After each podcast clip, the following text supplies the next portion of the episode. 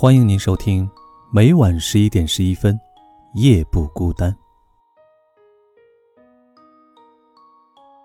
清晨，我提着夜壶去公共卫生间。这天起晚了，二楼拐角处遇到熟人，我忙低着头快速走过。我和男友黄源在城中村租了一个单间，单间没有独立的卫生间，晚上只能用夜壶。第二天早起去巷口的公厕处理，我俩都不愿意干这个活儿，索性排了张表，两个人轮流去，表格就贴在门后。城中村一和二间一年四季弥漫着异味，公共垃圾箱的垃圾常常无法物归其位，十字路坑坑洼洼。我们所住的大院楼下楼上各住四户，租的单间在二楼楼梯口的。左边的第一间，隔音差，从早到晚的人声、脚步声清晰可辨。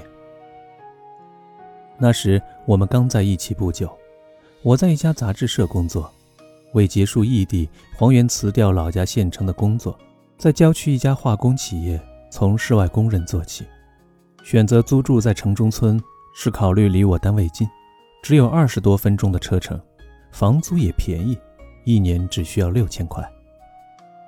为了省钱，我们自己做饭。黄源从公司到家要一个多小时，我先下班回家，去附近的菜市场买菜，在家里做完饭等他回来。他是典型的陕北人，最喜欢吃面条，内容单一，我就在形式上下功夫。夏天做凉面，冬天做汤面，最后撒上香油、麻酱、葱花。面条素朴，但他总是捧场的。吃上很多。饭后，黄源主动洗碗刷锅，两人偶尔奢侈一把，花三四十块钱去看个电影。更多的时候是窝在家里，趴在电脑前追剧。房子里没有暖气，冬天要生火炉。天冷后，我和黄源就去农贸市场买些柴火和煤炭。起初我不会生火。每次生火总要灭火好几次，熏得人眼泪直流。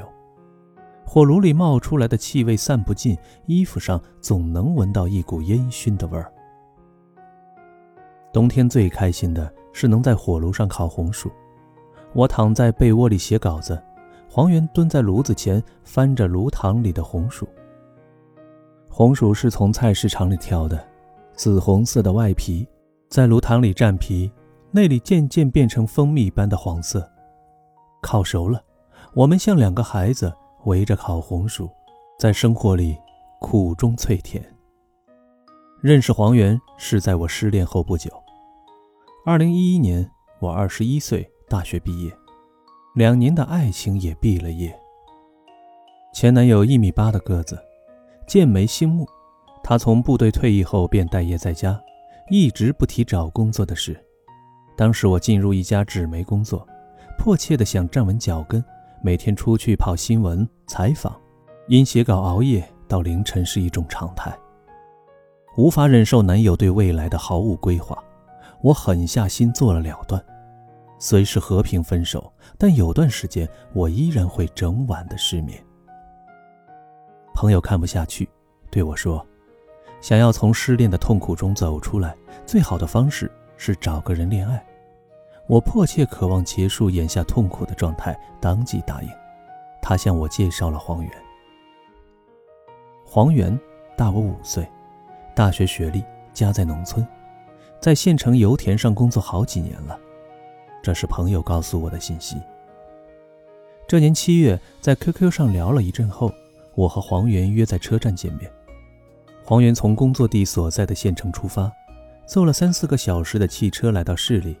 我在出站口的座椅上等他，一直到中午十一二点，我才收到黄源发的短信，他下车了。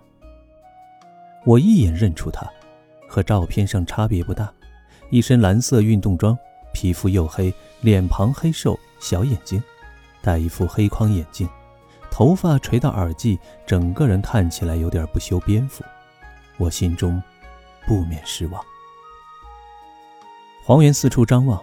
向前走几步，再向后退几步，便寻不着的他拿出手机给我打电话，直到他走到车站门口，我才跟上他，并排走着。他发现是我，只是一笑。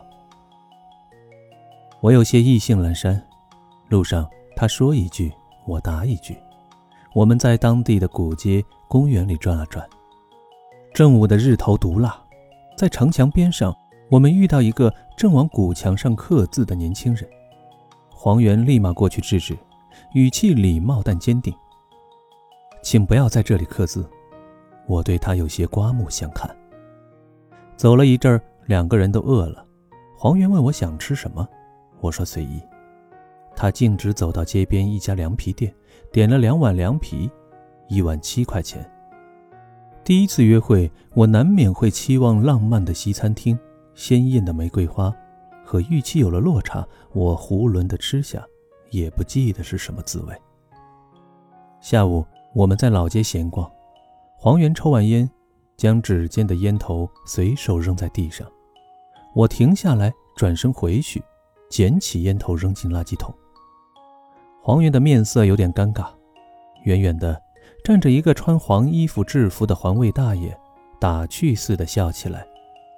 我俩倒是不好意思了，迅速的转身走了。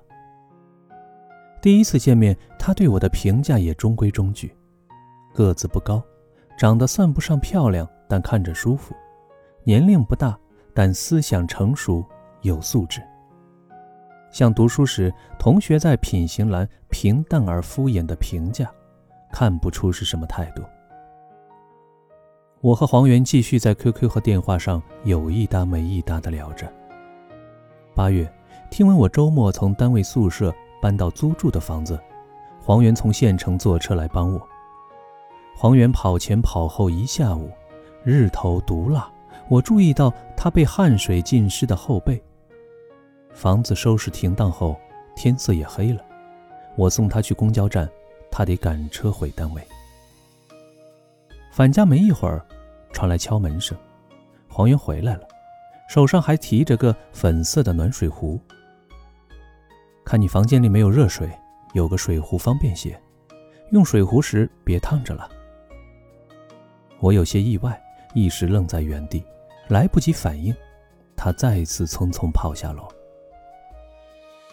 起初，黄源曾直截了当地告诉我，他想结婚了。而当时的我想的只是和一个喜欢的人恋爱而已。认识半年，黄源向我表白过，我没同意，但也没有和他失联。我觉得自己挺坏的。我告诉自己，这个黄源并不是我想要爱的那个人，我只是在寻找安全感，想有人在身边。我们联系的频率多了些，每两三天通一次电话。但有一天，我一整天没有接到黄源的电话、短信和 QQ 消息。第二天一早，黄源打来电话，喘着粗气对我说：“他在山上。他是跑到一个山头，找了好久的信号，才给我拨通了电话。原来这几天他回了山里老家，家中没有 WiFi，电话信息都发不出来。前一天他的老家下了一天的雨。”他没能上得了山。二零一二年的春节，我们一起搭火车回老家。那一趟的行程中，火车很慢，黄源的话很长。黄源说，小时候他们一家人借住在邻居家，有一年正值冬天，却被邻居执意赶了出来。那时候他就下定决心要好好读书，给家里盖房子。黄源大学读的是化工学，毕业后在内蒙的一家油田找到了第一份工作，石油勘测。二零一一年，工作整整三年后，他将积攒的十几万工资给家里盖了四间房子。那四间水泥墙面、外墙粉刷成淡黄色的房子，在老家林里的窑洞中很是气派。我很疑惑，用十几万在老家盖房。太不值了，黄源却说：“为了父母，他不后悔。”我被打动了。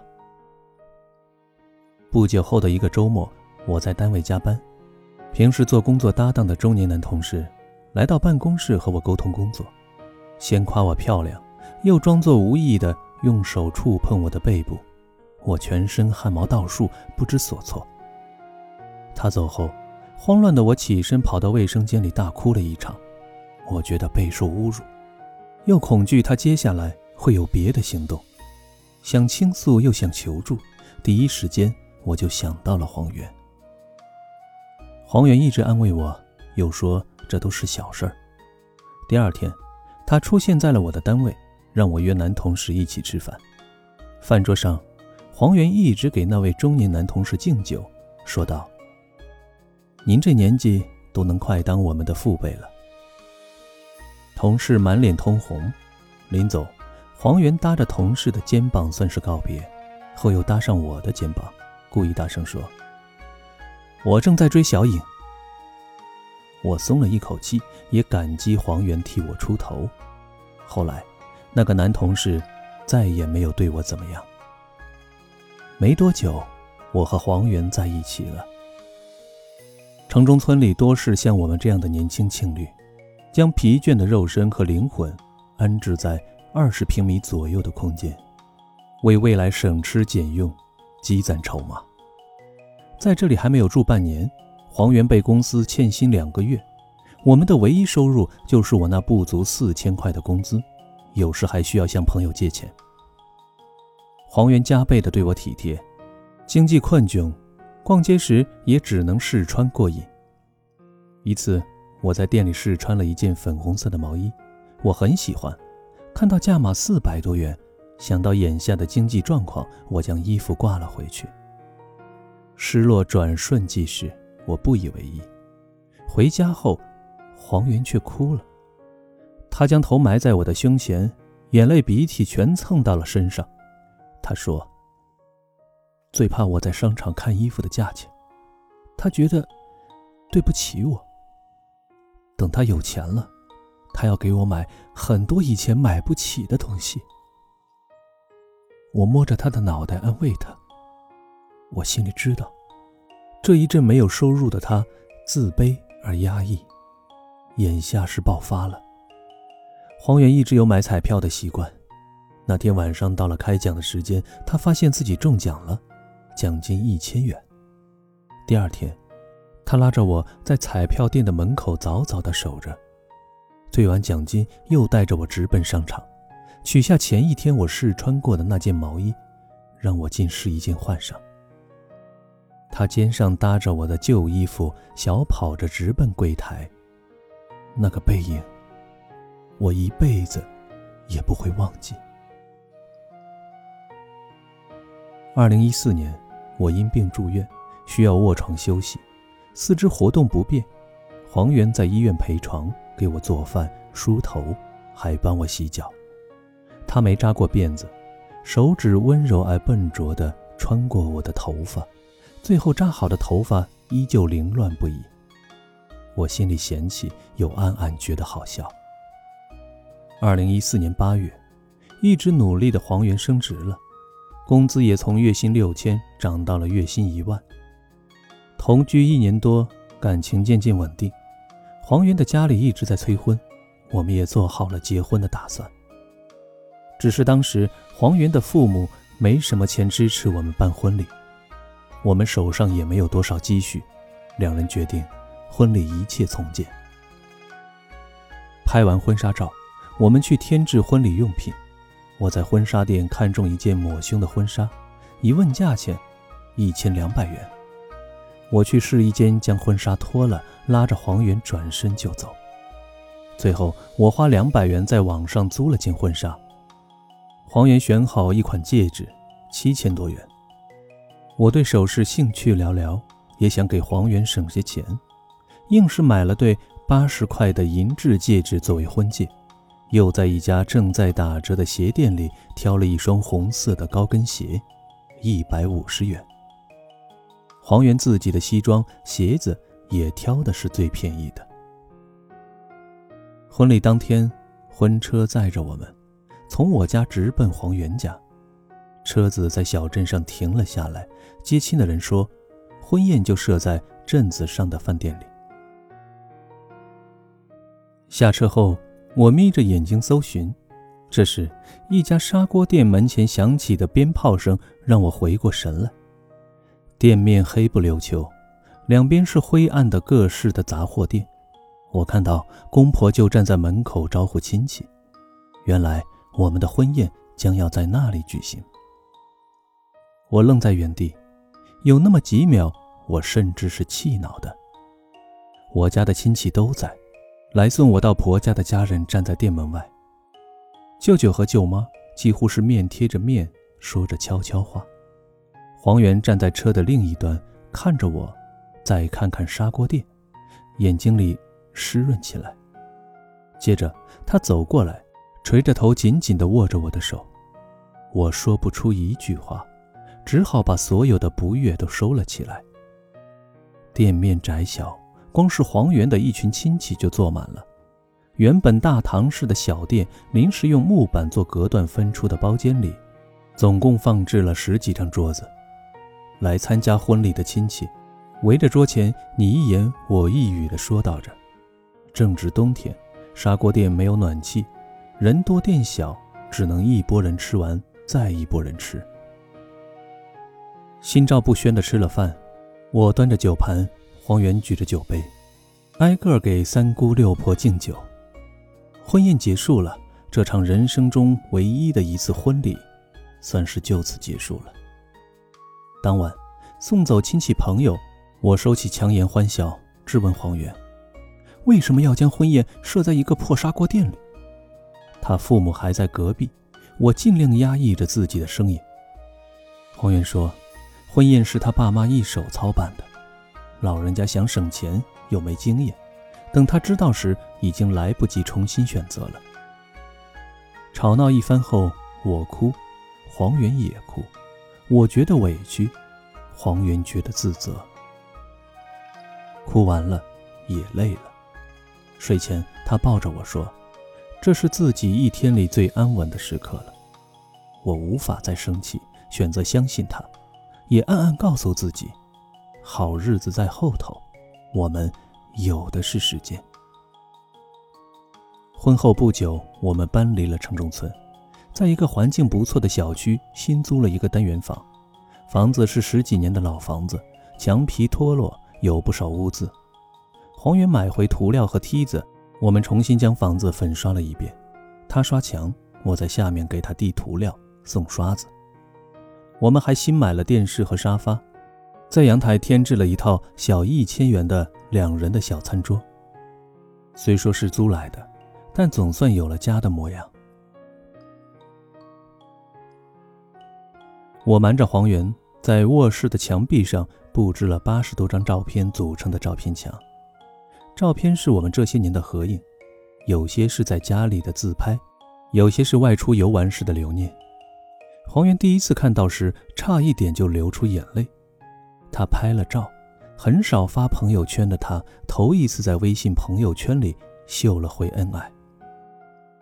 婚后想早拥有自己的一套房子，我和黄元都在拼命的工作。他有时需要常驻公司，有一回半个多月没有回家，我去他的公司宿舍等他。晚上十一点还没有等到他下班，我给他打电话，他说厂里出了状况，我们正在紧急处理。凌晨两点，他回到单位宿舍，一进门，我看到他脸上被黑煤熏得看不清眉目，衣服上也满是煤灰，几乎是哇的一声哭了出来。我跑到跟前要擦他的脸，他一把推开我，我身上脏。我哭得更凶，不顾他的阻碍，就想用力地抱着他。二零一七年年底，我们买下了人生的第一辆车。不久后，我们用所有的积蓄付下市区一处房子的首付。虽然地段不是最好，但也终究是有了自己的房子。二零一八年，我发现自己怀孕了。那天，黄源在公司加班，我跟他视频通话，告诉他这个好消息。我眼泪珠子一直掉，他也红了眼眶。视频挂断后，他发微信说：“别上班了，好好养胎，我养你们。”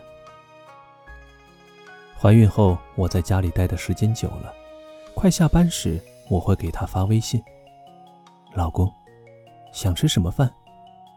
他最常回复的是：“面条。”毫无意外的答案，我将土豆、胡萝卜、香菇切丁，将鱼丸切成小圆圈，和肉丁一起炒制，做成臊子，连面一起下锅，这是熟烂于心的程序了。外面正下着雨，水开了，面的香味在屋子里漂浮起来。我等的人，也快回来了吧？每晚十一点十一分，夜不孤单，祝您晚安。